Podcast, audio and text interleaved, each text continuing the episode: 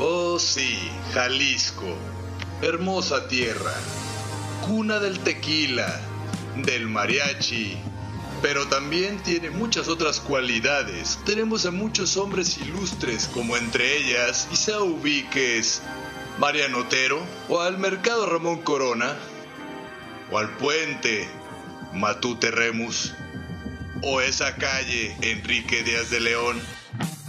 Bueno, todas esas calles tienen el nombre por una persona. Todos ellos en la rotonda de los hombres y mujeres ilustres.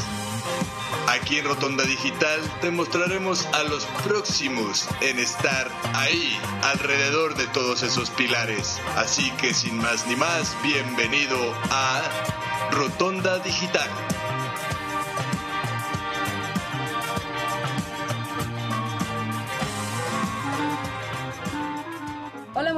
Bienvenidos a Rotonda Digital en esta edición especial porque vamos a platicar de una obra de teatro que se llama La Nana del Eterno Sueño. Y qué mejor que nos acompañe en esta ocasión que la mismísima muerte. David Norzagaray, bienvenido. Hola, gracias, muchas gracias. Buenas tardes a todos. Muchísimas gracias por estar aquí en Rotonda Digital. ¿Y qué te parece si platicamos un poquito de esta tragicomedia que veo que es para toda la familia, a pesar de que es pues un poco de terror? Mm, bueno, sí, el tema en general pues es la muerte, pero precisamente el género tragicomedia le permite pues aligerar un poco el tratamiento ¿no? del, del tema para que sea para, para toda la familia. Va, perfecto. Oye, pues a ver, platícame, David, ¿a ti siempre te ha gustado la actuación? Sí, claro, desde niño, desde niño. Eh, y estamos, hablando, que, estamos hablando que eso fue hace muchos años. sí. Ya estamos en, en, los nuevos 20, no importa la edad que sea, es igual. Oye, pero siempre te ha gustado entonces la, la, actuación. Sí, fíjate, yo desde, desde niño me agradaba, pero mmm, por cuestiones de accesibilidad, pues no, no me daba cuenta pues que existían como una, una carrera como tal. Cuando okay. descubrí que existía una carrera como tal, pues me metí a estudiar y yo ya estaba pues casado y con hijos y trabajando y todo y aún así me decidí a, a hacer mi carrera. A seguir el sueño. Así es, a seguir el sueño. De locos. Oye, oye, pues está súper padre. ¿Ya cuántos años tienes en actuación? Pues mira, yo comencé en el 2005 más o menos en el 2005, ya tarde, uh -huh. digo tarde para mi edad, pero, pero ya hace unos añitos, pero sí. Y, Ajá. ¿Y recuerdas cuál fue como tu primera obra que dijiste, wow, ahora sí, este me encantó? ¿Cómo fue? Bueno, más bien mi primera pregunta, esa, eh, ¿cómo se le dice cuando vas a, esa audición, esa audición para tu primer papel? ¿Nos podrías platicar un poquito? Bueno, pues es que fue muy extraño. Mira, yo comencé haciendo teatro eh, de manera pues personal, o sea, por decisión propia, sin estudios ni nada. Yo trabajaba en una escuela secundaria y era profesor de arte, daba música y, y también inglés. Entonces, yo comencé a hacer teatro ahí porque a mí me agradaba, sin un conocimiento de nada, ¿no? Y también, pues, uh -huh. en, en, pues en, mi, en mi barrio, ¿no? Con, cuestiones sociales y todo eso, yo hacía teatro.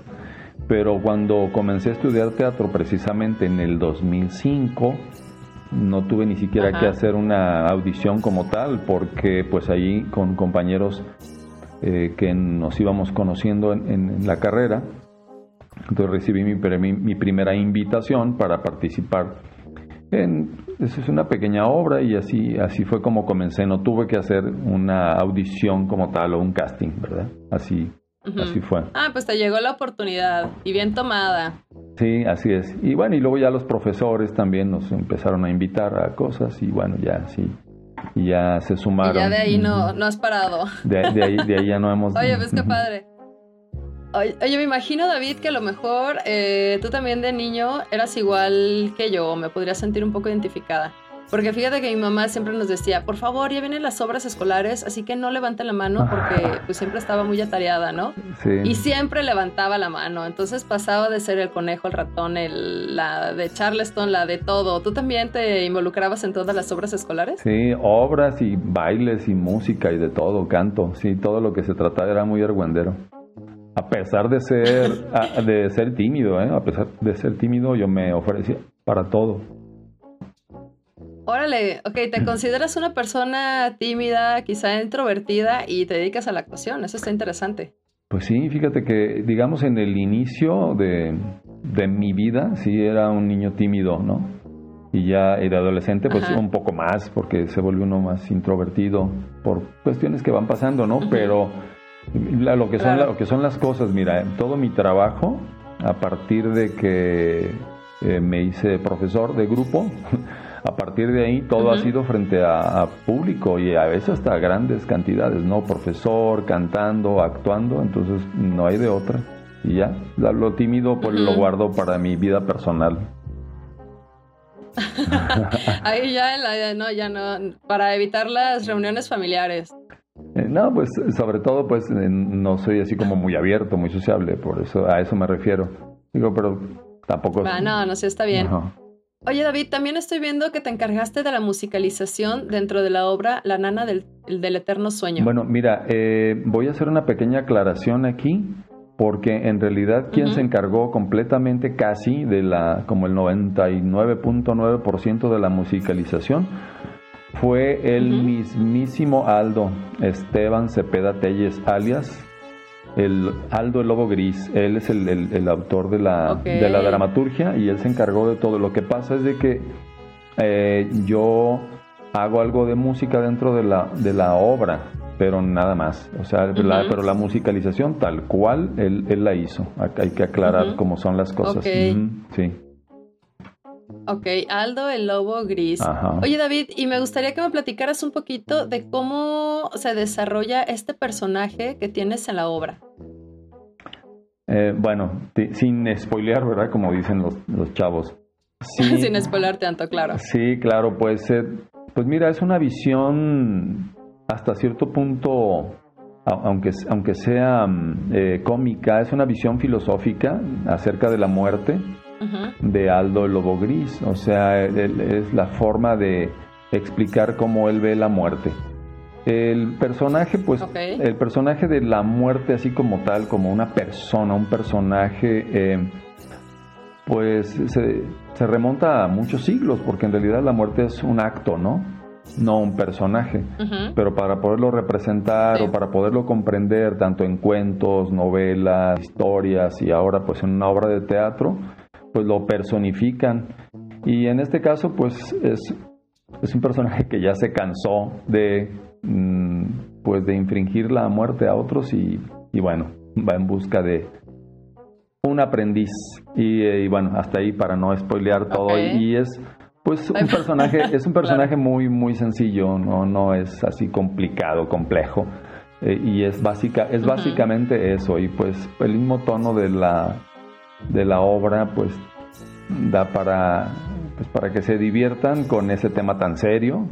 Y el personaje no, no, no asusta, no, no, no hace es enigmático, pero no, no es de terror y eso, o sea, es más bien algo cómico. Ah, genial. Oye, pues lo que pasa es que realmente la muerte ha estado involucrada en la mayoría, o sea, en la mayoría de las obras, ¿no? Siempre hay alguna representación de lo mismo.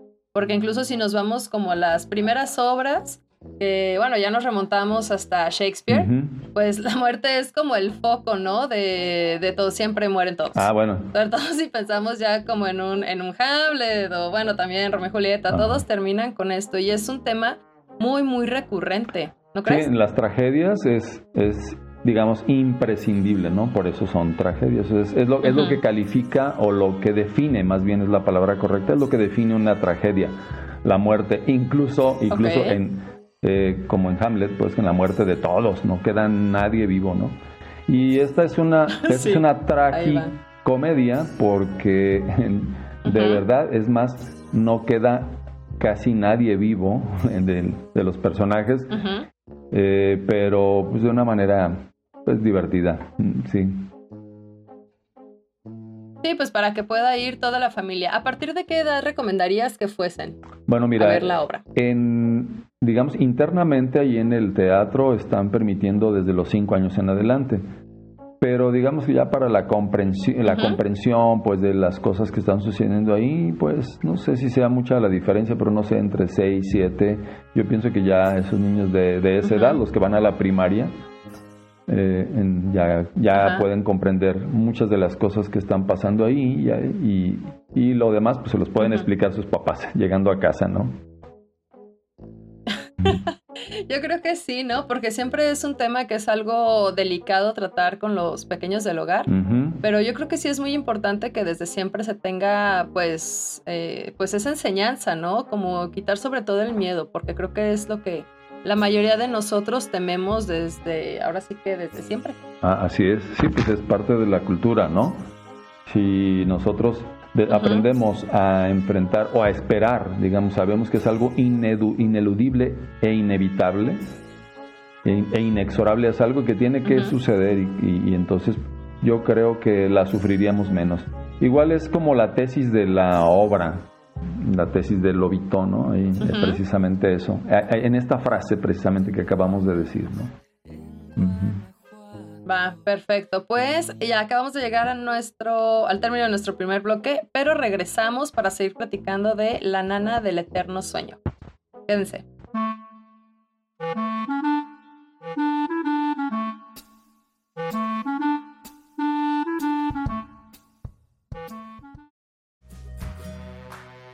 Sabemos que esta cuarentena ha sido difícil para todos.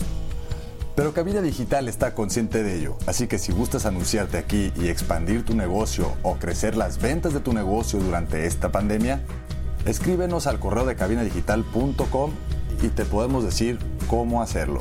cabinadigital.com, lo que te interesa escuchar.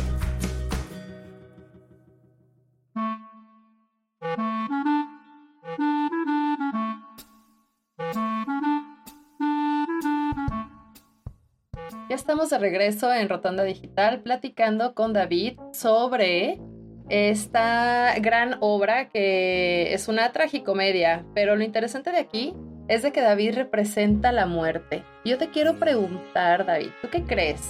Que referente a lo que estamos platicando en el bloque anterior, que si sea recomendable o no, o cuál es tu perspectiva de si deberíamos de tratar este tema con los más chiquitos desde siempre o consideras que hay que esperar a que sean quizá más grandes, adolescentes? ¿Tú qué opinas? No, yo creo que es un tema que se debe hablar desde, desde, que, se, desde que te puedan comprender, desde que puedan comprender tu, tu lenguaje. Porque, pues mira, les hablas de, pues de lo que está bien, de lo que está mal, de la comida, de la escuela, y, son cosas de todos los días, ¿no? Y la muerte es algo de todos los días, aunque no la veamos, no, no la queramos muy cerca o muy, muy pronta, pero es algo para lo que debemos prepararnos. O sea, para que no se vea como, como, un, como un tabú o como algo que, que está mal. O sea. Claro. Este, yo creo que si la sabemos esperar eh, o si sabemos que existe y somos conscientes pues de que nos va a suceder ineludiblemente, pues entonces sufriríamos menos. Mira, los mexicanos eh, nos creen en todo el mundo y he ido a algunas partes y por el asunto este del tema del Día de Muertos y eso creen que en realidad no le tenemos miedo a la muerte. Sí le tenemos miedo, pero eh, solamente ese día el día 2 de muertos, día 2 de noviembre, perdón, el día de muertos, eh, pues nos, damos como el permiso de jugar con su figura y con, eh, con las calaveritas y, las burlas y el que no le tenemos miedo, pero en realidad yo creo que todo el mundo le tiene miedo o no se quiere morir, eso es un, es un hecho, ¿no? Claro. Pero, eh, pero eso es una cosa, pero otra, otra cosa es que que debemos estar preparados y yo creo que se debe hablar desde, desde que están pequeños, porque tenemos al abuelo, tenemos al abuelo y luego el papá y el hijo, y entonces es, es algo que está cerca, si no del niño, por lógica está, está cerca del abuelo y por lo tanto cerca de la familia, ¿no? Sí, fíjate que, sí, estoy, estoy de acuerdo contigo y perdón que te interrumpa David, pero sí diste como en, un clavo bien importante, porque luego, eh, sobre todo con los abuelos, ¿no? Porque pues obviamente de niño no tienes idea, solamente es el abuelo y ya, pero ¿qué tal cuando llegan ya a fallecer y de repente tienes que explicarlo como de golpe? ¿no? O sea, y tal cual como dices, sí, de repente nos reímos los mexicanos de las desgracias o, o en este caso como en el Día de Muertos, ¿no? Que te ríes de la muerte, pero creo que sí es algo que todo el tiempo tenemos miedo, o por lo menos es lo que, lo que tratamos, o siento que nosotros como mexicanos tratamos de ocultar un poquito. Sí, fíjate que yo, yo tengo un recuerdo de, niño que fallecían los familiares incluso a los niños, o sea, yo tendría que unos cinco años, y, nos ocultaban qué, es lo, qué es lo que había sucedido, o sea, no nos querían decir, o sea, estaba prohibido que supiéramos, ¿no?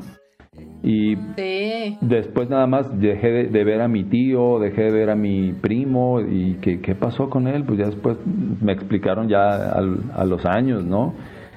Y pues mm, es complicado porque aparte eh, le vas teniendo eh, más que respeto, un, pues no sé, un miedo es, especial pues a la muerte y no es que no deba uno este, sentir algo porque te vas a morir, pero, pero me refiero a que se crea algo ahí medio oscuro, medio secreto, medio raro, entonces... Ah, sí. pero, yo ya yo creo que ha ido avanzando y ya últimamente ya, por ejemplo, yo a mis hijos pues ya les hablo de la muerte, ¿no? Les, les dije, eh, papá, tú nunca te vas a morir, claro que me voy a morir, o sea, todos nos vamos a morir, unos antes, otros después, y, por qué razón, y todo ya, bueno, se platica más y es más abierto. Pero, por ejemplo... ya, no, es tanto tabú. Mm, mm, claro, pero, pero, por ejemplo, ya en, si tú lo ves en una obra de teatro, mm, la obra de, de, teatro te, te ayuda hasta cierto punto a que comprendas que la muerte pues es algo inevitable, ineludible y que es pues, parte de, de la vida misma incluso, no es como un ciclo, ¿no?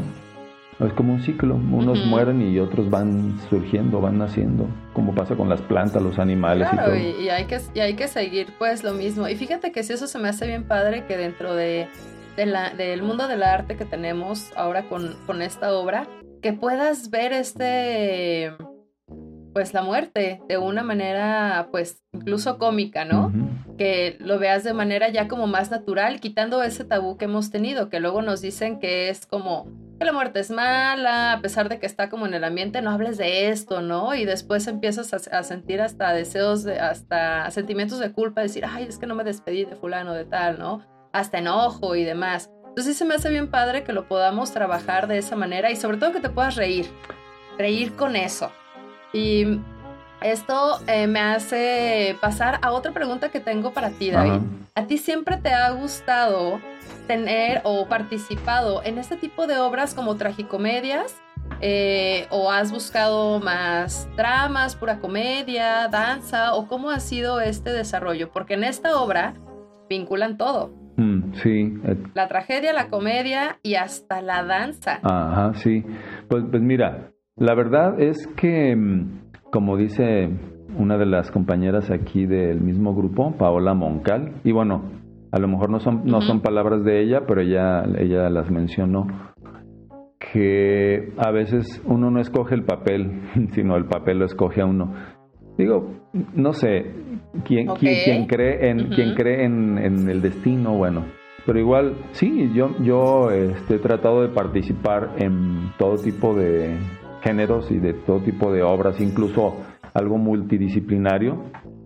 Eh, pero específicamente tragicomedia o específicamente una pieza o específicamente eh, una comedia o un drama o, una tragedia, no, no, en realidad al que le gusta la actuación, al que le gusta el teatro, eh, yo creo que sí le gustan más unos géneros que otros, pero le entramos a todo, hasta el clown, le entramos hasta las, a las farsa, a la farsa y, y, a, todo lo que a todo lo que sea eh, escénico, ¿no? Le entramos.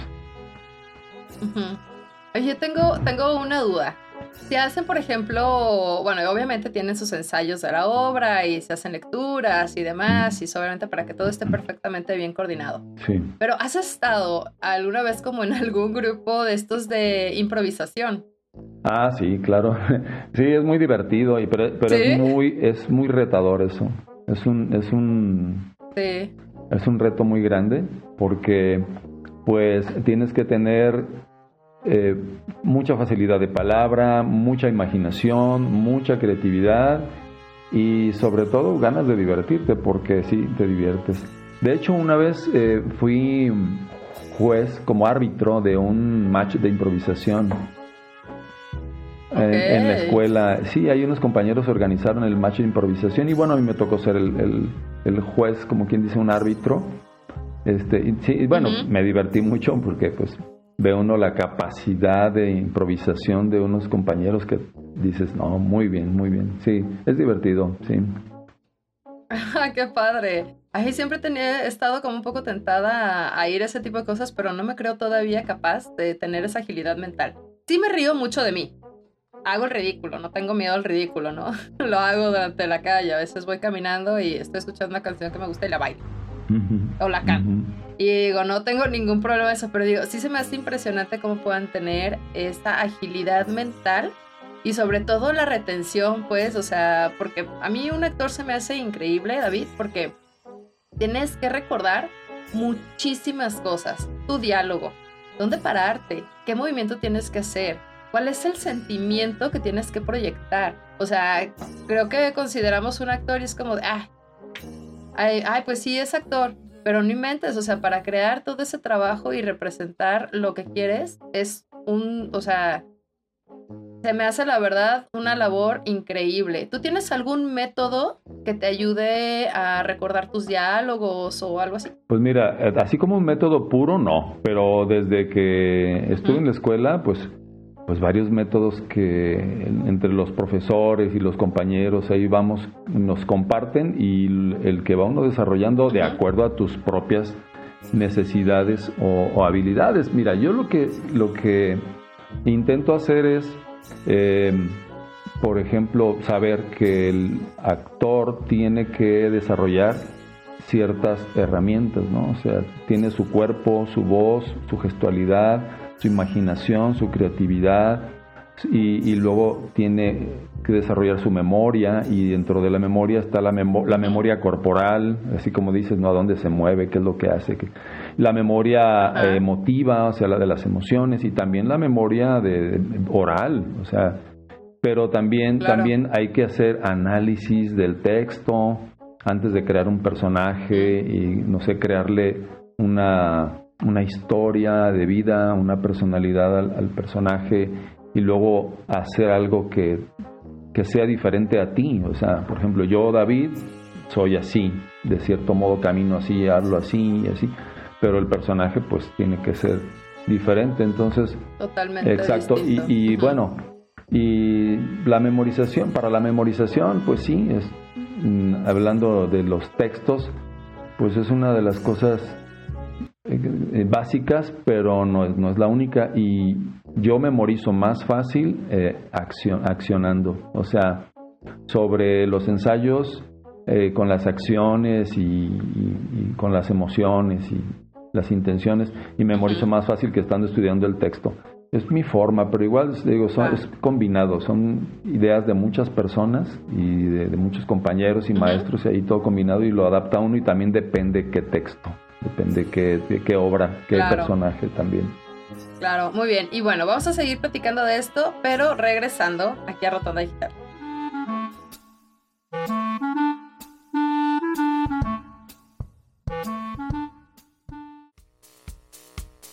Estás escuchando cabinadigital.com. Lo que te interesa escuchar.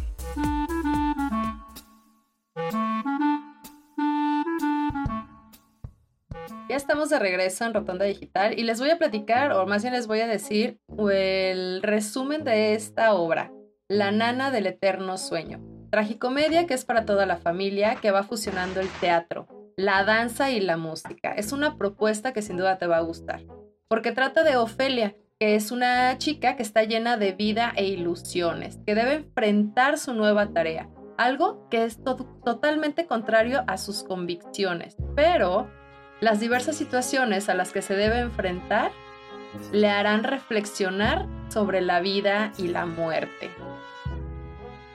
Y te quiero preguntar, David, que si te, tú has sentido alguna situación que te haya marcado así de que, hoy sí tengo que reflexionar sobre este punto, o por ejemplo que decías que tú te dedicabas a una cosa totalmente distinta y decidiste cambiar por completo a la actuación.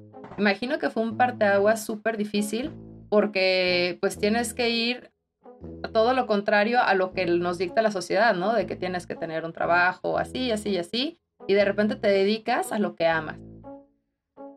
Sí, claro, bueno, tuve oportunidad de combinarlas, ¿eh? O sea, yo era profesor de, ah, de secundaria y comencé trabajando eh, en clases de inglés y luego de música, porque también estuve en la escuela de música, y luego yo por mi cuenta ahí mismo empecé a incursionar en el teatro sin conocimiento alguno. Eh, cuando ya hice, la, hice la carrera, yo todavía trabajaba en la secundaria, entonces eh, afortunadamente pude concursar, así le decíamos ahí, concursar por las horas vacantes de arte y entonces al quedarme con puras horas de arte, de inglés, entonces yo decidí pues que como ya tenía la carrera de, teatro, pues dar teatro. Y entonces pude combinar ambas. Pero sí, eh, sí tuve problemitas familiares por aquello, por aquello de que me iba a dedicar al teatro, porque pues ya, ya tenía familia, entonces tenía que trabajar y aparte salir a estudiar, y aparte salir a estudiar, o sea, sí, prácticamente de, de sol a sol y a veces hasta en los ensayos eran en la madrugada porque no había forma de otra, no había de otra forma, pues no, no había tiempo. No inventes, entonces te aventabas ahora sí que, pues, sin ningún tiempo, ¿no? O si a la hora que fuera, dices que hasta en la madrugada, eso Sí, pues mira, si entraba a las 7 de la mañana a trabajar, salía a las 2 de la tarde, a las 4 entraba a la escuela, a las 9 de la noche salía y por lo tanto quienes, quienes estábamos involucrados, pues andábamos por las mismas, teníamos que estudiar en la madrugada. Hay veces que del, del ensayo me iba nada más a bañar y me iba y me iba a trabajar así. Oye, mencionabas David que también durante el tiempo que estuviste, bueno, eh, mientras te pasaste también a dar teatro, ¿tú realizaste alguna obra con tus alumnos? Sí, mira, yo eh, escribía mis propios guiones, pues no tenía conocimiento, pues sí, algunos los conseguía dependiendo el, al grupo que tenía y entonces pues hacíamos pues pequeñeces, o sea, eh, lo tradicional Día de Muertos, la pastorela, pero luego ya empecé a incursionar con temas más, eh, más profundos, desde menos banales, pues, y menos, menos como de juego, ¿ves? Porque, pues sí, la pastorela es considerada como, pues, algo menor, ¿no? Y también lo del Día de Muertos en la escuela. Y entonces ya eran con temas poquito más profundos, ¿no? Eh, este, no sé, por ejemplo. Sí, pues ya van como de cajón, ¿no? Todas esas, tanto la pastorela como Día de Muertos, ya dices, ya es algo que puedes esperar, o incluso ahora con lo de eh, la primavera, ¿no? O el cambio de estación, que ya empiezan a hacer como ciertas obras o bailecitos y demás. A mí lo que me sorprende, ¿qué tal la respuesta de, de tus alumnos? ante esa, decir, bueno, vamos a hacer una obra? ¿Cómo era? ¿Sí les llegaba a, interesar o no? Mira, contrario a lo que piensa la gran mayoría de la, de la gente, es una respuesta, eh, el, yo diría que el 99.9% de los alumnos dispuestos a trabajar en ello.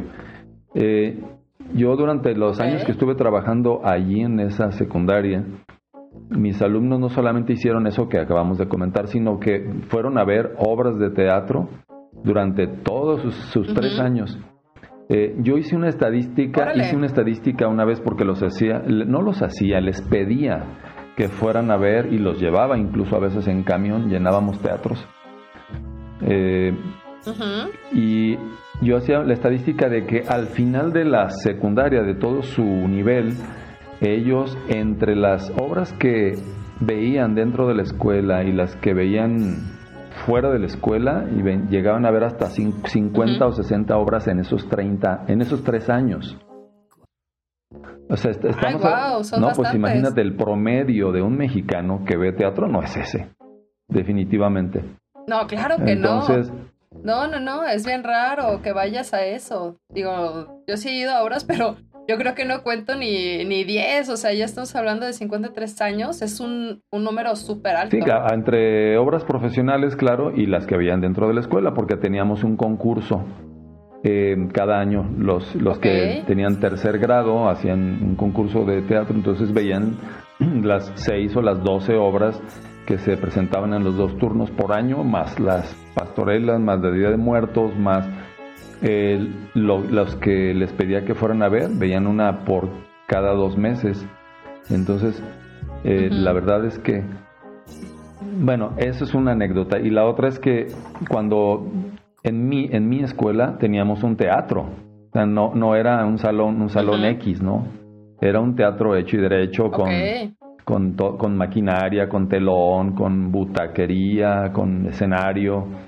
Eh, Sí, entonces, Órale, con padre. iluminación, con, o sea, con todo, todo, todo. Ujú. Digo, mm, Pues todo la inspiró, todo lo necesario pues para que pudieran crear una buena, una buena así obra. es. Oye David, y a mí se, bueno, aparte de que iban y veían muchísimas obras, imagino que más o alguno de ellos sí tuvo este interés de seguir con la actuación. Y esto me lleva a mi siguiente pregunta, David. ¿Tú cómo ves la escena de actuación aquí en la escena local? ¿Qué tan fácil o difícil es que te puedas que puedas estar en este tipo de obras como La nana del eterno sueño? Pues mira, yo creo que quien está dentro del medio y está siempre en alguna compañía o que esté conectado con alguien, siempre va a tener trabajo. No es el, la cantidad de trabajo que nosotros quisiéramos, pero in- incluso ahorita, a pesar de, perdone, a pesar de, de, de la pandemia y de toda la situación esta, pues yo he sabido de, de muchos compañeros que han seguido trabajando, ¿no? Y hay algunas compañías que, que se pusieron las pilas y durante el inicio de la pandemia y siguieron haciendo teatro en la calle y aparte se dieron, se dieron el tiempo para organizarse y apoyar a los compañeros con, eh, con despensas y no sé cuántas, servicio médico y no sé cuántas cosas. Yo creo que esto hizo despertar la comunidad artística en general, pero sobre todo yo vi mucho movimiento en los teatreros de aquí de Guadalajara, la verdad, y, y yo creo que hay, hay trabajo, nada más hay que estar en la jugada, porque si tú estás en tu casa con tu carrera y tu papelito esperando a que te vayan y te busquen, pues no, no, no va a suceder. No, sí. No, pues claro, es igual, ¿no? Si quieres chamba, pues hay que salir a buscarla. Y algo que me dices que tienes que estar como dentro de estos grupos de teatro o colectivos. ¿Cómo, de- o sea, si yo soy una persona que apenas está incursionando, ¿cómo debería de ser un buen acercamiento para poder estar participando? Pues mira, hay varios grupos muy interesantes. Eh, digo, no, no quiero decir que unos, eh, digo, no quiero mencionar alguno en especial para no dejar a otros fuera, pero hay algunos que están haciendo una labor muy interesante. Eh, para empezar, eh, hay un grupo que está organizando un concurso, digo, ya a lo mejor más adelante pensabas que lo mencionara, pero igual de una vez, es, eh, se llama Nuevos Valores. Entonces ellos eh, hacen seguido talleres y luego después hacen puestas en escena. Pero así como este grupo, hay, hay varios, hay unos cuatro o cinco muy importantes aquí en Guadalajara que están haciendo una gran labor, o sea, rescatando eh, personas que comienzan en este arte de manera, pues, pues como por hobby y de manera empírica y de- los rescatan, hacen taller y luego ya después hacen una puesta en escena. Ahorita hay varios, varios de esos grupos aquí en Guadalajara. Ok, va, perfecto. ¿Y qué te parece, David, si nos platicas un poquito sobre estos talleres, pero en el siguiente blog? ¿Va? Perfecto. Regresamos.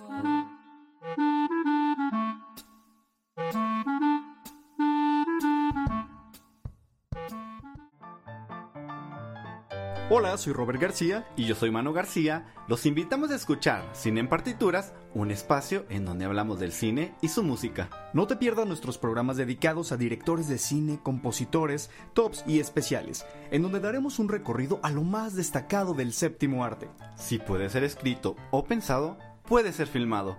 Escúchanos todos los miércoles a las 2 de la tarde y la repetición los viernes a las 3 en cabinadigital.com. Lo que te interesa escuchar.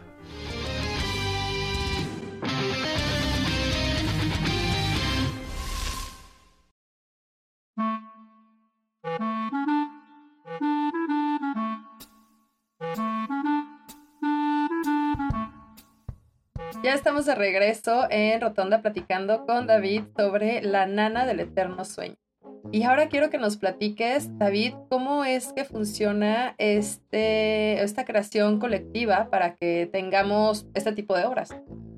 Bueno, e, esta específicamente te puedo decir porque, como comentaba anteriormente, eh, hay varios colectivos que están haciendo diferentes labores y muy interesantes. Eh, no sé si me permitas, puedo mencionar alguno, pues, pero en este caso, específicamente de, de, la nana del eterno sueño, pues eh, estamos siendo reunidos por Cintia Sepúlveda en, el recinto del, teatro del, del, IMSS que está cerca del Agua Azul, porque ahí hay unas, eh, pues unos talleres de diversas, diversas disciplinas. Y ella tiene este taller de danza, danza creativa con teatro, entonces hay esta fusión, ella nos invita a participar en su taller. Y entonces dentro del taller eh, se generan ideas para presentar diferentes espectáculos. Ya anteriormente habíamos presentado uno que se llamó Mara y que pues este también fue muy sombrío, muy oscuro y, y, ahora también donde fue interdisciplinario. Y ahora este, y aunque pues, se mencione como creación colectiva, pues sí, es, es una creación colectiva, pero la dramaturgia, eh, hay, hay, que darle pues honor a quien honor merece, pues la, dramaturgia es de eh, Aldo el Lobo Gris, este, digamos que casi completamente, ¿no? Y, y, bueno, ya lo demás, pues sí, este, toda, toda la la puesta en escena pues la trabajamos sí, entre todos y dirigidos pues claro por Cintia, pero sí, sí eh, hasta ahí llegaríamos el término de dramaturgia, digo de, creación colectiva. Pero lo demás, lo demás tiene, sí tiene quién hizo cada, cada cosa, ¿no? Ok, a ver, platícanos un poco del elenco, cómo se llevan, quiénes son. Ah, mira, para empezar, aparte de Aldo el Lobo Gris, que, que es el dramaturgo, también él hace este, algunos personajes ahí. Y luego pues está Cintia Sepúlveda, que es quien nos coordina y dirige. Y luego tenemos a Paola Moncal, a Ida Astorga, a Luis Manuel Aspeitia, a Carla Palma y bueno, un servidor, David Norzagaray. Somos los que estamos ah, actualmente trabajando en esto. Y bueno, cada uno tenemos un personaje principal dentro de la obra, o sea, un personaje eh, ah. principal para nosotros. Y aparte otros personajes que, que apoyan al resto en cada una de las escenas. Ok, ok. Y entonces hacen también, bueno, porque esto lleva también un poco de danza. ¿Tienen como algunos momentos que son como puro baile o es este como toda la fusión de que todo el tiempo están hablando o como tipo, qué tipo de danza como interpretativa? E, es, Estoy especulando. Eh, no, mira, no es eh, como en los musicales de donde se va todo junto, ¿no? O sea, la actuación, el canto y el baile, ¿no? Aquí es, es a momentos es actuación, momentos hay un poco de música, momentos hay un poco de baile y bueno, a veces es un poco, em, pues no podría yo definir, digamos, el género, ¿no? Pero, pero se ve un poco de danza clásica, un poco de contempo, un poco, un poco de un poco de jazz, pero es dependiendo del momento. Es, es, es como para darle esa parte cómica al, a, la, a la anécdota, ¿no? Exacto, sí. Claro. Oye, pues qué padre, porque, o sea, normalmente o toman como un cierto tipo de música, ¿no? De que, ah, bueno, no sé, pensé ahorita en la ópera rock, ¿no? Pero eso está padre, que puedas incluir también, eh, pues, todos los géneros musicales, ¿no? Y que puedas ir llevando de a lo mejor, eh, pues, no sé, como dijiste, de música clásica, de repente un jazz. O sea, eso está padre porque también te despierta a ti como espectador de decir, ay, pues no está todo súper monótono, ¿no? O sea, ¿qué me puedo esperar ahorita? ¿Qué va a suceder con esto? Y este, esto se me hace como súper padre. Y me gustaría que me platicaras, este está, me dijiste en el... Va a estar en, en el teatro En el teatro Ignacio López Tarso, bueno, más conocido como el Teatro del IMSS, que está cerca del agua azul. y, y, vamos a estar del Parque, Aguazul. Vamos a estar el día 29 de este, de este mes y es, empieza a las 6 de la tarde. Claro que va a haber afuera, afuera, antes, media hora antes va a haber algo ahí en la explanada pues del, de como, el, el patio de, ahí de la unidad, de la unidad de, del IMSS. Va a haber algo respecto al, Día de Muertos también. Si van antes, porque los, los boletos ya están agotados, aunque es entrada gratuita se hizo cierta cantidad de boletos, pero todavía hay lugares, nada más que es para quienes lleguen pues temprano. Ok, justo te iba a preguntar eso, si tenían algún tipo de cuota de recuperación o de qué manera eh, siguen creando este tipo de obras tan, tan geniales, la verdad. En no, no, en este caso es, de, es gratuito, pero es porque eh, pues es el grupo que está representando al, al IMSS eh, en, los en los talleres pues que están que se están llevando a cabo ahí en las, en las instalaciones pues de, del centro social. Entonces es gratuito. Muy bien. Va perfecto. Pues entonces ya saben este viernes 29 para que vayan a ver esta obra y quisiera que nos platicaras David ya nada más para ir como dando un poquito de cierre ¿qué nos espera o qué tipo de reflexión, aparte sobre la vida y la muerte, que más que nos pueda ayudar a nosotros al ver tu obra y aparte de reír, por supuesto? Bueno, pues mira, es una visión, pues podría decirle yo, más o menos filosófica de la muerte que tiene, pero en tono cómico, que, tiene eh, Aldo el Lobo Gris. Eh, y que quiere pues hacer una reflexión acerca de que la muerte no es ni el peor destino de un ser, ni tampoco el peor mal de una sociedad. Simplemente pues es algo, es algo que tiene que suceder de manera ineludible y que pues tenemos que esperarla eh, de la sufriéndola desde antes, ¿no? Y, y, pues de manera divertida. Claro. Exacto. Quitar ese, quitar ese tabú totalmente. Eso está padre, sí, eso está súper bien, la verdad sí se me hace una, eh, una propuesta muy interesante que lo puedas ver y te puedas sentir incluso identificado, ¿no? Con los personajes que estén ahí, porque creo que todos somos reflejos de todos. Entonces, hasta, hasta que ves un personaje que se ha inventado, entre comillas, porque siempre se basa como en algunas experiencias propias, o eso es en base a mi conocimiento que tengo sobre el teatro. No soy tan experta como tú, David, porque no tengo ni idea. Yo llegaría así, ¿dónde? ¿Dónde? ¿Dónde? Yo soy el árbol, ¿no? Soy el pasto, así, la niña pasto. Eh, pero sí se me hace bien padre que lo podamos ver y sobre todo que lo podamos disfrutar en familia. Eso es lo que está súper padre y me imagino que también deben de tener las medidas Definitivamente sí, pues, va a ir cierta cantidad de personas que van a poder entrar solamente y desde luego con todas las medidas de seguridad y mm, desde el entrar y también en el acomodo, o sea, con la distancia correspondiente y, sí, todo, todo como debe de ser para que sigamos estando seguros ahí. Genial. No, pues súper bien. La verdad, David, yo estoy súper agradecida que hayas estado con nosotros platicando sobre La Nana del Eterno Sueño. Ya saben, esta súper tragicomedia que lo van a, pues, a poder disfrutar con toda nuestra familia, donde vamos a ver unos muy buenos actores. Ah, siempre apoyemos el talento local, vamos a ver danza, vamos a tener música y vamos a poder vernos eh, reflejados y poder reflexionar. Así que otra vez más, por favor, David, recuérdanos qué día, qué hora, qué lugar, en dónde. Tengo otra fecha, si me permites también. Eh, es que es precisamente el concurso de nuevos valores que se va a llevar a cabo en el tercer grupo. Ellos son los que organizan esto. Está eh, va a ser el día 7 de noviembre, es un domingo a las 6 de la tarde. Y ahí dos cuotas de recuperación, los boletos en preventa van a estar a 100 pesos hasta el 3 de noviembre. Ya a partir del 3 de noviembre ya son a 130 pesos. Y el tercer grupo está en Calzada del Ejército 226A y tiene bastante estacionamiento. Eh, y, bueno, es y bueno, repitiendo la del día 29 de octubre, que es el estreno, va a ser en el Teatro Ignacio López Tarso, mm, el llamado Teatro del IMSS, a las 6 de la tarde, cerca del Parque Agua Azul. Ahí los esperamos. Perfectísimo. No, pues muchísimas gracias. Recuerden ir a ver esta genial obra que se llama La Nana del Eterno Sueño para que disfrutemos esta tragicomedia, apoyemos el talento local, porque hay muchísimo, en verdad, tenemos muchísimo. Y David nos acaba de dar una super Así es. Jamás es tarde para hacer lo que también amamos. Así que muchísimas gracias. Y recuerden este, pues, ir a ver esta obra. David, gracias por estar con nosotros. Te agradecemos muchísimo. Muchísimas gracias y pues hasta la próxima.